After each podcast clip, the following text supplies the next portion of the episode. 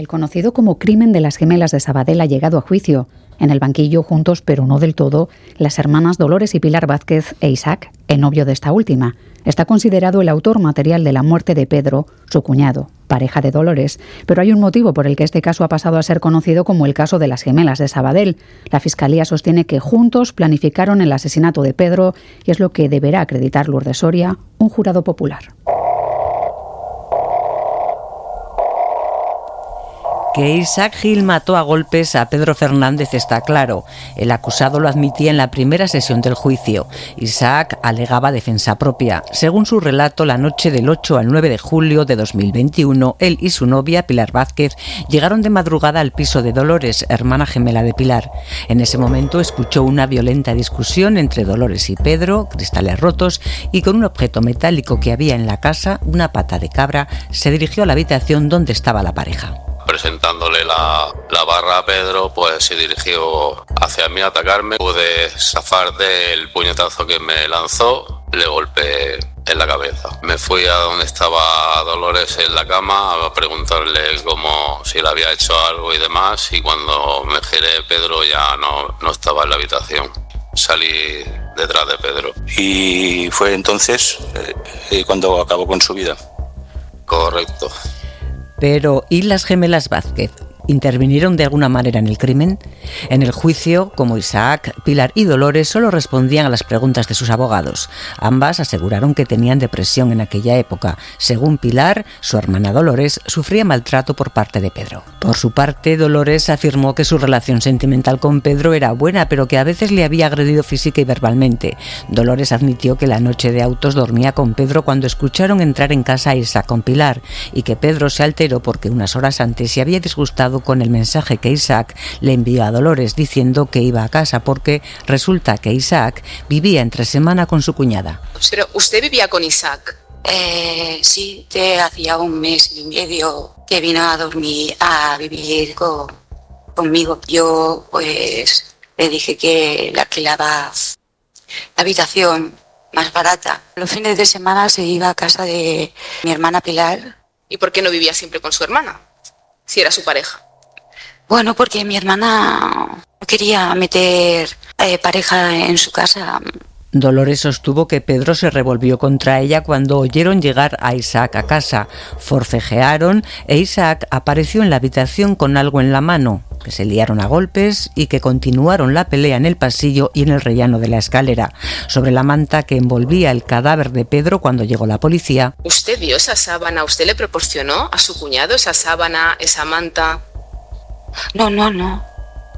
Lo que sí admitió Dolores es que había limpiado la sangre de Pedro en el rellano, y es que uno de los vecinos, testigo en el juicio, había escuchado unos violentos golpes, y cuando se acercó a la mirilla de su puerta y vio en el rellano un bulto envuelto en una manta, poco después grabó allí con su móvil la siguiente imagen. Veo primero a una de las dos gemelas fregando el suelo, después a las dos, la última persona que veo limpiando es él los mozos encontraron el cuerpo de Pedro brutalmente golpeado. El fiscal cree que Isaac golpeó a Pedro mientras dormía, que lo dejó aturdido, pero que la víctima consiguió escapar de la habitación y que el agresor le persiguió por el piso y le asestó hasta 12 golpes que acabaron con su vida.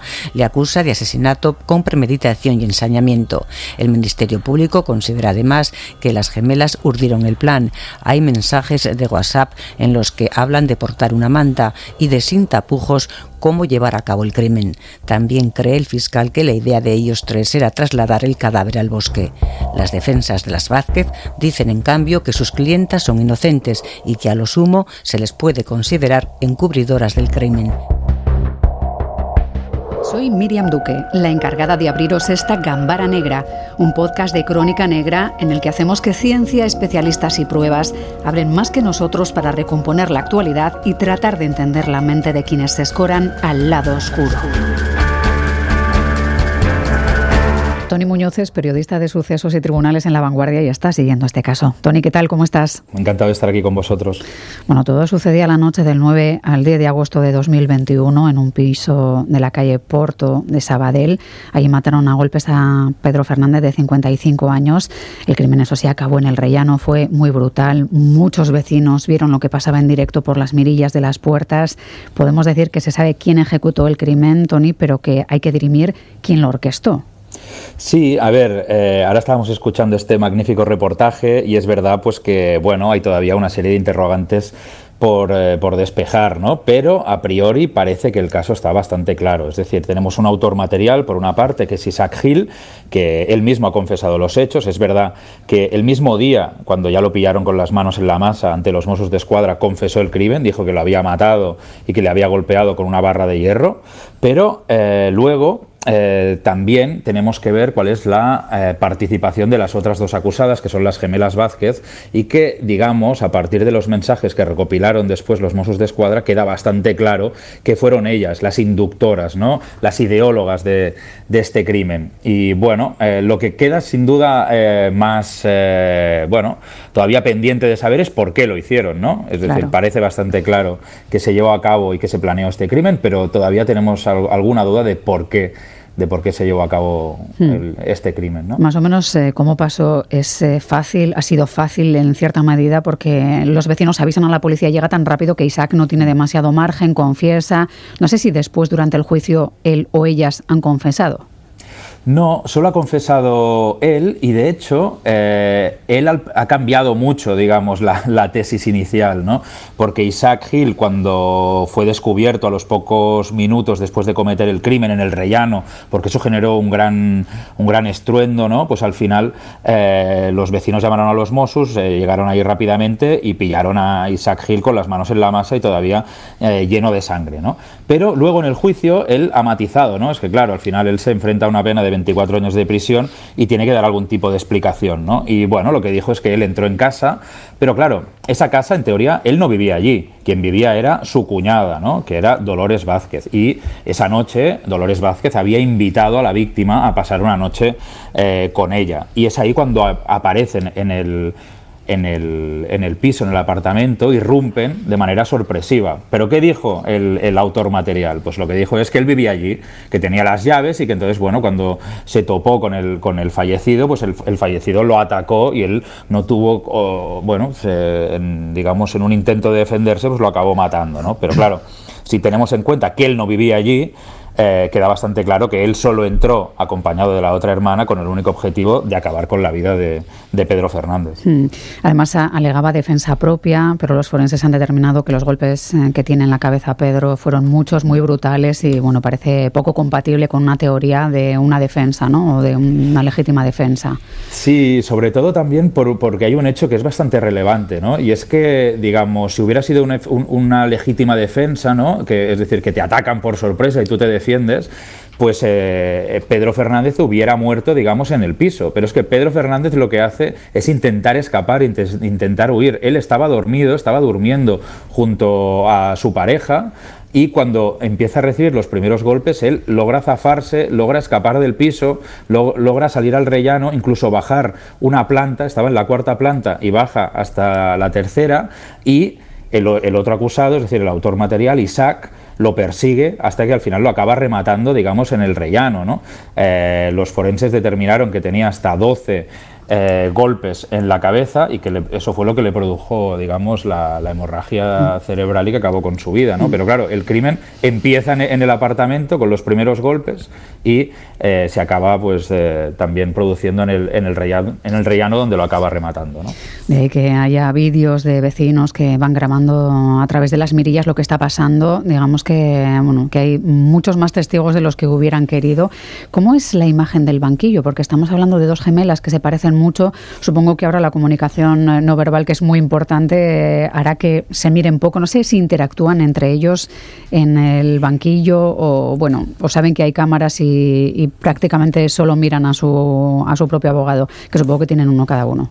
Sí, tienen, a ver, tienen tres eh, abogados distintos, todos mantienen un poco la misma línea de defensa, ¿no? Es decir, sabemos por un lado, pues que Isaac es el autor material, él también pues lo admite, aunque ya hemos dicho que alega legítima defensa, y luego tenemos a las dos hermanas que también comparten un poco la misma tesis, ¿no? Es decir, bueno, nosotros eh, estábamos allí, pasábamos por allí y estos dos hombres acabaron enzarzando, digamos, en una pelea y uno de ellos acabó muerto, ¿no? Como digamos, ellos, ellas, digamos, eh, intentan no desvincularse bastante del, hmm. de haber planeado y de tener y de tener ningún tipo de responsabilidad en el crimen, ¿no? Y en el, en el banquillo, pues las vemos eh, con un semblante muy serio, eh, bueno, mirando fijamente al jurado, sin apartar la mirada, ¿no? De, la mirada siempre enfrente. Y entre ellos, pues no se dicen mucha cosa. Sí que es verdad que los que podemos asistir a las sesiones desde el público, pues vemos como una vez acaban las sesiones cada día del juicio, pues cómo se saludan afectuosamente, también con el otro acusado, porque es decir, aquí le están colgando el muerto, digamos. No, no, esto fue eh, cosa de él, pero luego también hmm. estamos viendo que tienen un cierto cariño y una cierta relación, ¿no? Es decir, se abrazan cuando se van. Aparte por otro elemento que también creo que es bastante relevante, ¿no? Y es que las dos gemelas, a pesar de que a nivel de la acusación tienen la misma responsabilidad, la que es eh, Dolores, que es la pareja del fallecido, está en libertad. Es decir, desde hace un año y pico, eh, la audiencia de Barcelona la puso en libertad al considerar pues, que tenía arraigo y que no había riesgo de fuga, a pesar de que le piden 24 años y medio de cárcel, y en cambio su hermana y a su cuñado eh, siguen en prisión preventiva. ¿no? Entonces se está viviendo de dos maneras, a dos velocidades, digamos, este, este juicio aquí en la, en la audiencia de Barcelona. Hmm. Dicen que a veces hay entre los gemelos uno que es el dominante. No sé si aquí Pilar lo es, porque en algunas ocasiones decían que trataba de acabar frases eh, que eran para Dolores, no sé si en el juicio, pero sí en otras ocasiones. ¿Aquí se nota algo de esto?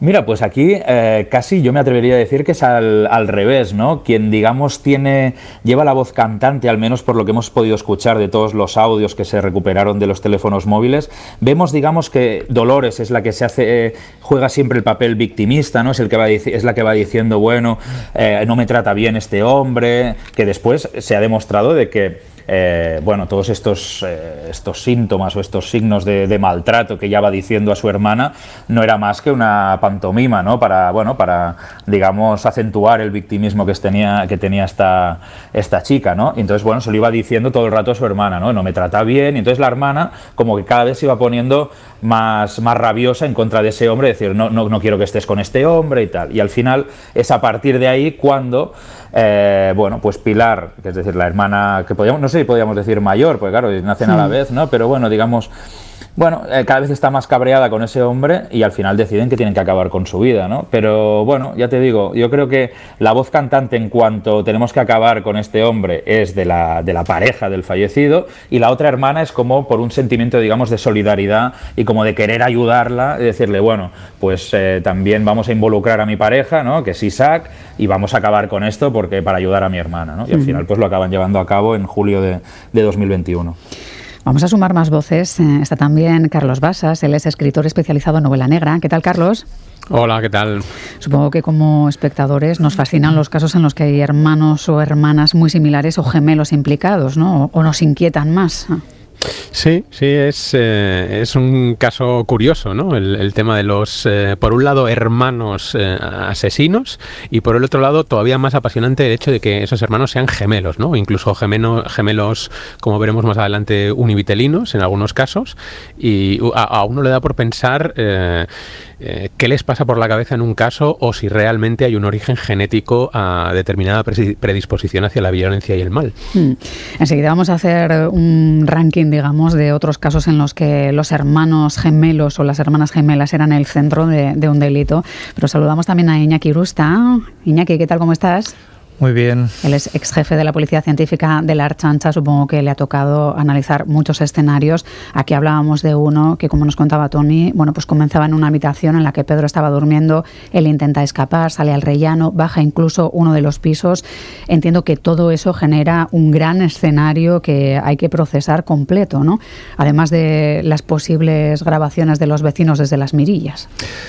Efectivamente, tal y como comentaba Tony, dentro de un hecho que pudiera ser considerado en este caso como un asesinato, se realiza un estudio muy amplio. Eh, yo entiendo que al final eh, autor y posible cooperadoras necesarias o inductoras en el mismo grado que la autoría, pues intentan defenderse de la mejor manera para sacar los argumentos que de alguna manera les puede rebajar la pena pero al, al final lo que vale son, digamos, las, las periciales. En, otro, en este caso tenemos la pericial que se desarrolla en el escenario, como es la inspección ocular técnico-policial, que ahí es eh, bastante clara a la hora de ver cómo han sucedido los hechos.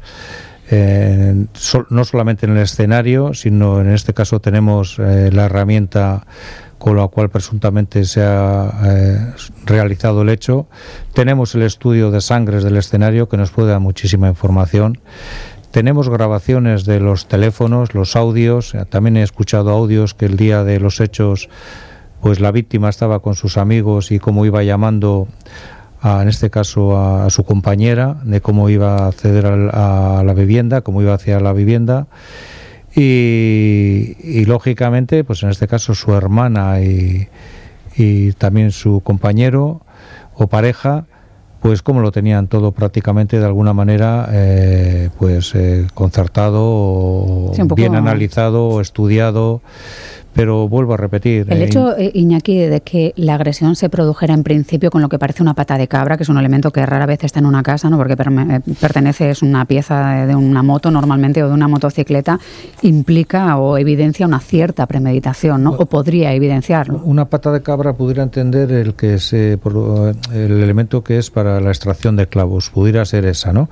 es un elemento más a, a estudiar si estaba en el interior de la vivienda o como consecuencia de cuando se iban a desarrollar los hechos, eh, esa herramienta fue portada por la autoría es otro elemento más a estudiar, pero yo creo que aquí, eh, por lo que he observado, lo que he estudiado y lo que he leído y escuchado, yo creo que hay elementos más que suficientes para poder determinar autorías, cooperadores necesarios o inductores en su caso, eh, cada uno en su grado y las periciales yo creo que van a ser determinantes, todavía no han sido eh, puestas en escena, pero sí creo que, van a aclarar mucho la cuestión. Hablando de puestas en escena, entiendo que las grabaciones a través de esas mirillas que van mostrando fragmentos casi son una reconstrucción de los hechos o de cierta parte de los hechos, ¿no? que en pocos casos se podrá hacer eso gracias a grabaciones de in situ. Sí, la verdad es que también las las he visto y efectivamente no les ha dado tiempo material de deshacerse del cuerpo, que igual hubiese sido luego algo más complejo, pero luego también observo un poco de, improvisación, ¿no? Porque el hecho de que hubiesen procedido a limpiar la sangre en ese escenario, hoy en día es con las técnicas que tenemos, independientemente que hubiesen limpiado, pues eh, hubiésemos determinado que había sangre en ese escenario. En ese escenario y en todas las inmediaciones, por mucho que hubiesen andado limpiando, ¿no? Y, bueno, pues eh, en ese caso, pues sí que observo eh, bastante improvisación, ¿no? El tema de la manta, el tema. Yo creo que al final eh, lo hablan todo y como lo hablan todo ha quedado ahí, pues bien grabado y por lo tanto, pues juega en su contra. En este mm. caso, ahora tendrá que demostrarse el grado de, de autoría de cada uno de ellos. Tony, hay unos audios que estamos mencionando, digamos que son audionotas de las que se envían normalmente por teléfono, en las que se mencionan cloroformo, pistola eléctrica, se hablan de que hay que hacerlo y que hay que hacerlo ya. No sé si esos audios se han escuchado en el juicio y si se tendrían en cuenta. Pues sí, sí, sí, se han podido escuchar en la sesión precisamente de hoy y bueno, eran uno, digamos, de los momentos más esperados, ¿no? Eh, uno de los más clarificadores que se han podido escuchar hoy, si queréis os lo puedo leer, eh, dice, se lo manda, digamos, Pilar al autor material, es decir, Pilar es la, la hermana de, Dolores, ¿no? Es decir, eh, son los dos cuñados que quieren cargarse al, otro cuñado, digamos, y uno de los es cuando ya están planeando, digamos, el crimen, ¿no? Y aquí uno dice, dice lo siguiente, dice, Cari, he estado hablando con mi hermana por teléfono y está chunga chunga. Hemos estado hablando porque ella ya no aguanta más y es normal de cómo conseguir cloroformo, Cari, para dormirlo y luego eso, ¿sabes? Porque de este viernes no quiere que pase ya. Y yo estoy de acuerdo con eso. Así que si conseguimos eso para que ella lo duerma y nosotros rematarlo, pues se hace el viernes por la noche. Yo me pediré el día personal. Es decir, aquí Pilar, en lo que le está diciendo, bueno, ya están planeando de ver cómo pueden matar a Pedro Fernández, ¿no? Primero cómo conseguir cloroformo y después la intención esta de que su hermana duerma a Pedro Fernández y luego que irrumpan ellos en la casa y acaben con su vida. ¿no? Después mm. también tenemos otro, otro mensaje, ¿no? que este, en este caso le manda Isaac a Pilar, es decir, los dos cuñados también, eh, esta vez el autor material a quien es su pareja, y le dice, mira qué chispazos, esto es un vídeo en el que él aparece, digamos, con un dispositivo electrónico, una especie de pistola eléctrica, pero mucho más pequeño, y eh, le pregunta bueno, que mira, mira qué, qué, chispazos mete, digamos, este, este dispositivo, ¿no? Y aquí le dice, si se hace bien, se deja frito, y una vez que esté frito, ahí se machaca. ¿no? Entonces, bueno, estos, estos audios se han podido escuchar en la sesión de hoy en el juicio y bueno, son bastante clarificadores de, bueno, de la premeditación y de que realmente el crimen fue, fue planificado, no solo por los dos cuñados, sino también, como hemos podido explicar, eh, también con la participación de la otra hermana que tenía que dormir a la víctima, como finalmente eh, así fue. ¿no? Apuntan a la premeditación, como dices Tony, a absoluta cero empatía con, para con Pedro, porque todo es un despropósito y todo es muy doloroso, pero lo de pedirse el día de asuntos propios para cometer un presunto crimen, no sé, deja es de las cosas más descabelladas de casi de, todo, ¿no? El, el, vivirlo como el que pide un día de asuntos propios para hacer unas gestiones en el banco, o en, no sé.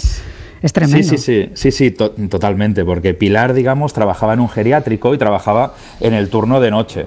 Y bueno, como ella quería, querían cometer el crimen de madrugada, de hecho fue sobre las 2 de la madrugada, pues claro, necesitaba no ir a trabajar, ¿no? Y se pidió el, día de asuntos propios. Y después también otra muestra, digamos, de la frialdad que exhibieron los, los tres acusados el día del crimen es un poco las imágenes que grabaron y que antes hacíais referencia eh, los vecinos a través de la mirilla, ¿no? Ahí podemos ver, por un lado, a Isaac, el autor material, cómo, eh, estando ya el cadáver en el suelo, él pasa por encima, le da un par de pataditas para comprobar que efectivamente está muerto. Es decir, él se sube, digamos, al pecho de la víctima para ver si respira o no. Eso realmente es de una persona sin escrúpulos y que está actuando con una gran frialdad. Y después vemos la, en otro vídeo cómo las dos hermanas, las dos gemelas Vázquez, lo que hacen es limpiar todo el rellano, todo el rellano que ha quedado pues manchado de sangre, ¿no? Pero también como si estuvieran eh, limpiando la escalera y el rellano pues cualquier otro día, ¿no? Entonces, bueno, se acaba de cometer un crimen, ellas lo justificaron diciendo pues bueno, que estaban en shock y que atendieron a las órdenes del, autor material, pero vaya, eh, después de escuchar estos audios pues queda queda bastante claro que, las dos estuvieron implicadas y que el otro ejecutó el, plan que habían ideado las dos gemelas. ¿no? Mm. Iñaki, no sé si es más o menos fácil o difícil hacerse con una pistola de este tipo o con cloroformo, si es dentro de un orden asequible. Bueno, hoy en día el cloroformo conocido como el triclorometano, eso se utilizaba en los años 30 en el tema de la cirugía, en el tema anestésico. Luego fue quitado ya porque por sus riesgos y pero claro que es claro que es sencillo. Hoy en día eh, se compra todo vía online. No tienes más que acudir a. Estaba pensando dónde lo consigo yo, pero claro, online se consigue casi todo. Y no hay más que pedirlo y lo tienes. Y la tasa es lo mismo. Al final la tasa es un elemento que es utilizado, que debe ser utilizado con todas las garantías, seguridades por las fuerzas y cuerpos de seguridad. Pero, no es legal tener una, por más que la puedas comprar en Internet. Por supuesto que no, pero seguramente que si vas a las páginas eh, de Internet, pues venden taser de, todas las eh, marcas, modelos, voltajes. Y, bueno, por lo tanto no existe una dificultad a la hora de, comprar, que es otro de los elementos pero esa, esa, ese hecho de que se vaya a comprar también dentro de lo que es el proceso de la investigación también es otra, otra vía también, ¿no? Otra vía de, inculpatoria, digamos, otro, otro, otra pericial más que se desarrollaría para ver si lo han comprado o lo han dejado de comprar y con qué finalidad. ¿no?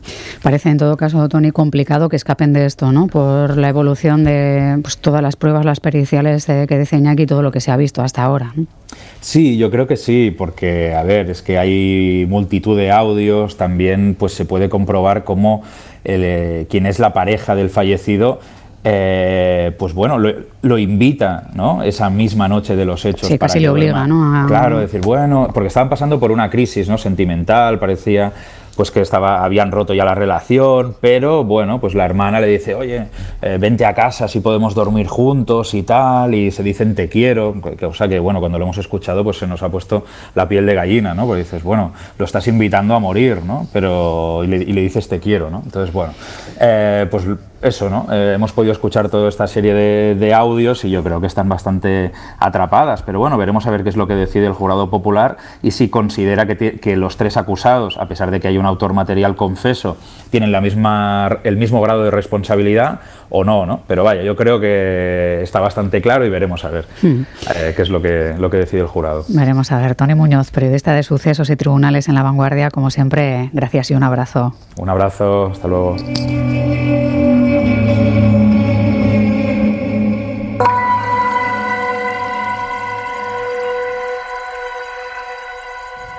Bueno, Carlos, estamos analizando casos que nos resultan complejos de entender porque a veces es eh, difícil ponerse en, el lugar de, personas que pierdan un poco el norte, como estábamos viendo, ¿no? que se meten en una espiral de, de, violencia así, porque en el fondo no parece que ganen nada. ¿no? Desaparece él, pero ya estaba desapareciendo. Con haberlo dejado o haber roto, ¿no? parecía que no sé, cuesta ver qué ganan, ¿no? Si, mm. era una cuestión económica o qué podían llegar a ganar. Mm, bueno, en, muchas ocasiones eh, la muerte es eh, la respuesta a la pregunta de cuál es la única manera que tengo para librarme de una vez por todas de, la situación en la que estoy metido. Eh, no ves otra, otra posible escapatoria y de repente pues se te ocurre que matar a alguien es, es una buena idea, ¿no?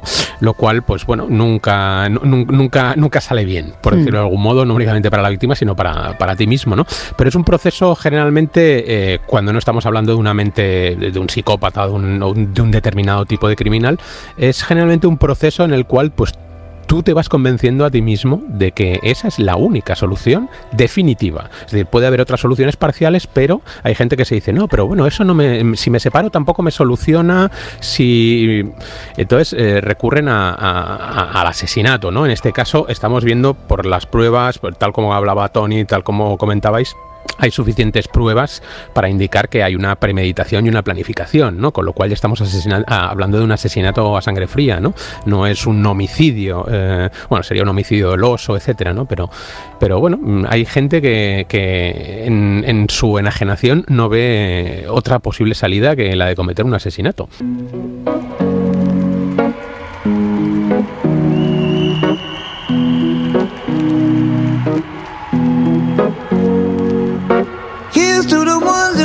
En basado en hechos reales, vamos a abundar en los próximos minutos en el campo de los hermanos gemelos que delinquen. Y entre las propuestas, la de los hermanos gemelos y policías Roy y Bernardo, sospechosos de la muerte de un compañero, Celso Blanco. El 9 de abril de 2016, el agente Celso Blanco apareció muerto con un disparo en la cabeza en su despacho de la comisaría de policía de Ourense. Al lado, el arma con la que supuestamente se había quitado la vida, una de las seis que meses atrás habían sido robadas en la armería ese día, desde su correo corporativo y WhatsApp, habían sido enviados también mensajes en los que asumía el robo de las pistolas y haber remitido asuntos internos y a medios de comunicación anónimos en los que acusaba de corrupción a 13 compañeros del grupo de estupefacientes. Un escándalo que un año antes había sacudido la comisaría y que había quedado en nada al demostrarse la falsedad de estas acusaciones. Así pues, todo parece indicar que estábamos ante un suicidio. Sin embargo, las primeras investigaciones de la jueza de instrucción señalaron a dos policías, los gemelos Bernardo y Roy de Prado Laoz, como posibles autores de la muerte de su compañero. En su declaración ante la magistrada, ambos negaron estas acusaciones. Su abogado insistía en que era un caso de suicidio. Que no existen todavía indicios de que se haya producido un homicidio, de hecho entendemos que es un suicidio, y mucho menos que haya ningún indicio que sea atribuible a, a mis clientes.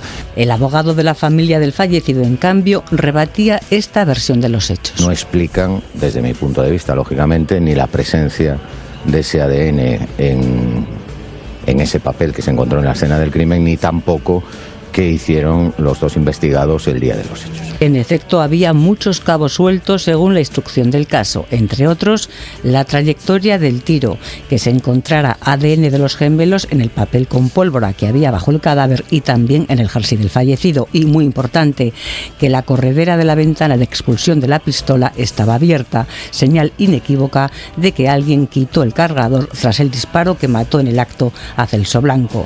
Un crimen con el que los gemelos pretenderían cargar al muerto con unos hechos de los que ellos eran responsables y evitar de paso que la víctima los delatara, ya que ésta parece que conocía la trama de los de Prado por celos profesionales y es que al cambiar la jefatura de la comisaría, los gemelos quedaron relegados de sus funciones que pasaron a asumir otros policías y contra los que vertieron falsas acusaciones de corrupción para desprestigiarles como venganza. De todos modos, aunque la jueza crea que los gemelos deben ser juzgados por un delito de asesinato u homicidio, así lo afirma en su auto, la Fiscalía lo ha recurrido al entender que no hay indicios de criminalidad en la muerte de Celso Blanco. Así que por ahora está en el aire si los dos se sentarán en el banquillo. Aquí la jueza veía indicios que la fiscalía no tenía claro, pero sí es evidente que idénticos lo son, mismo rostro, cuerpo idéntico, forma de andar y visten igual, no se peinan igual, todo es... Eh, sí, y, como ah, dijo uno de ellos, dispuesto a hacer cualquier cosa por el otro. Eh, que esto en un cierto contexto puede ser maravilloso, pero en otro pues puede dar miedo, ¿eh, Iñaki?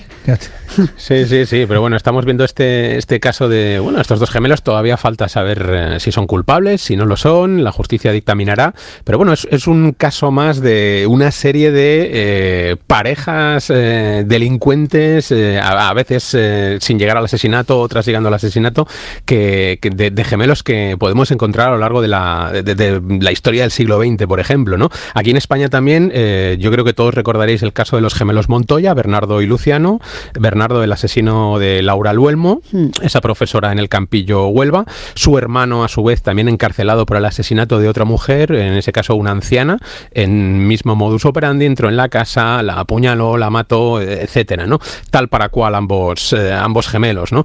Eh, luego, si nos vamos ya a otras latitudes, tenemos ejemplos de todo tipo, desde el ejemplo probablemente más famoso y que ha sido llevado al cine en alguna ocasión, eh, que es el de los hermanos Cry, Reggie y Ronnie Cry, que fueron los reyes de, del crimen eh, mafioso en el este de Londres a lo largo de los 50 y los 60. Se dedicaban al asalto, al robo, a la tortura, asesinato, secuestro. Dos hermanos siempre unidos, eh, exboxeadores ambos y delincuentes hasta el final. ¿no? Luego tenemos otro caso en Nueva York en los 70 que es el caso de los gemelos Spahalski, que es un caso muy curioso porque eh, eh, ellos no actuaban juntos, sino que actuaban por separados sin que eh, uno supiera que su hermano era un asesino. Hasta que el uno le escondía al otro su perfil criminal. Efectivamente, eh, había uno que no le contaba a su hermano, oye, mira, soy un asesino, y el hermano tampoco le confesaba a él, oye, mira, yo también soy un asesino, qué casualidad, ¿no? Y durante muchos años estuvieron ambos matando eh, y cometiendo eh, todo tipo de atrocidades hasta que llegó un momento en el que efectivamente se dieron cuenta de que ambos tienen el mismo tipo de pulsión criminal y asesina y que llevaban varios muertos a las espaldas, ¿no? Luego tenemos otro caso que es el caso de los hermanos Fox, Albert y Ebenezer, en este caso más ladrones y delincuentes de bajo nivel pero que son relevantes por un detalle. Es decir, eh, hasta hace poco que los análisis de ADN o un tipo de análisis de ADN ya puede llegar a distinguir determinadas mutaciones eh, en los genes de los gemelos para distinguirlos, aunque la prueba es costosa y laboriosa.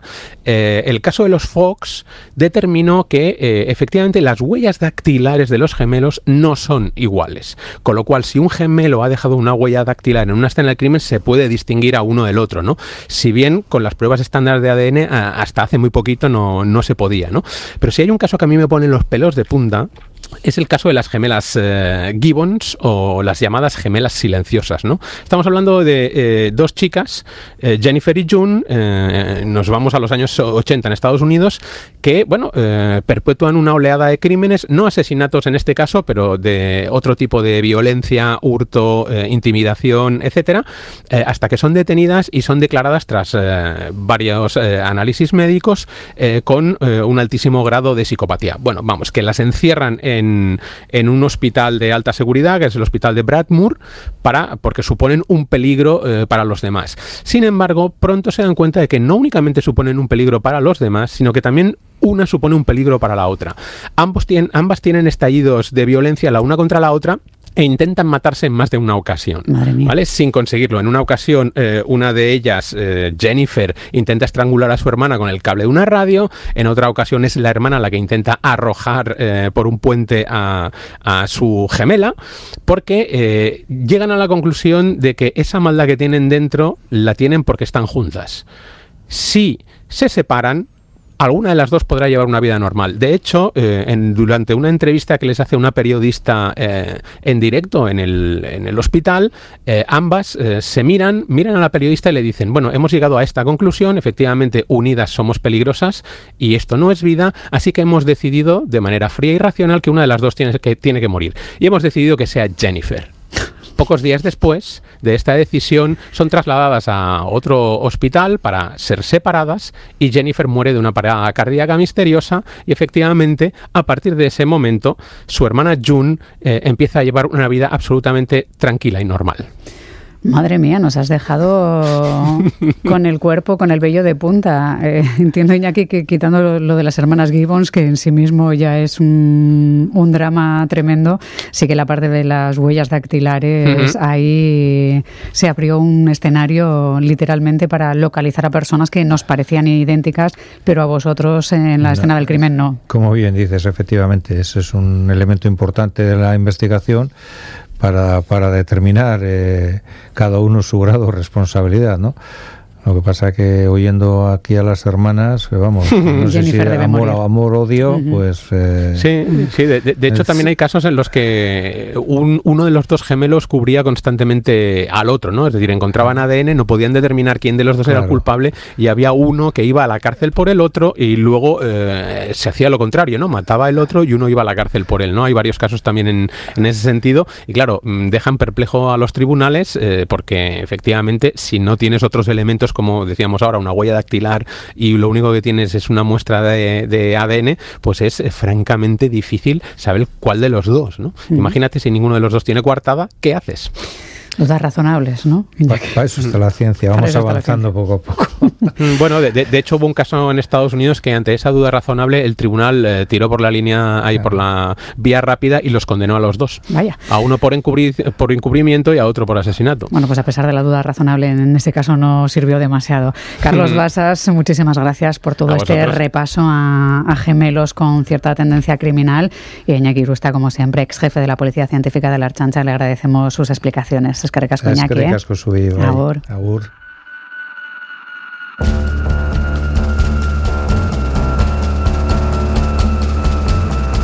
Gambara Negra, el podcast de crónica negra e investigación de EITB Podcast.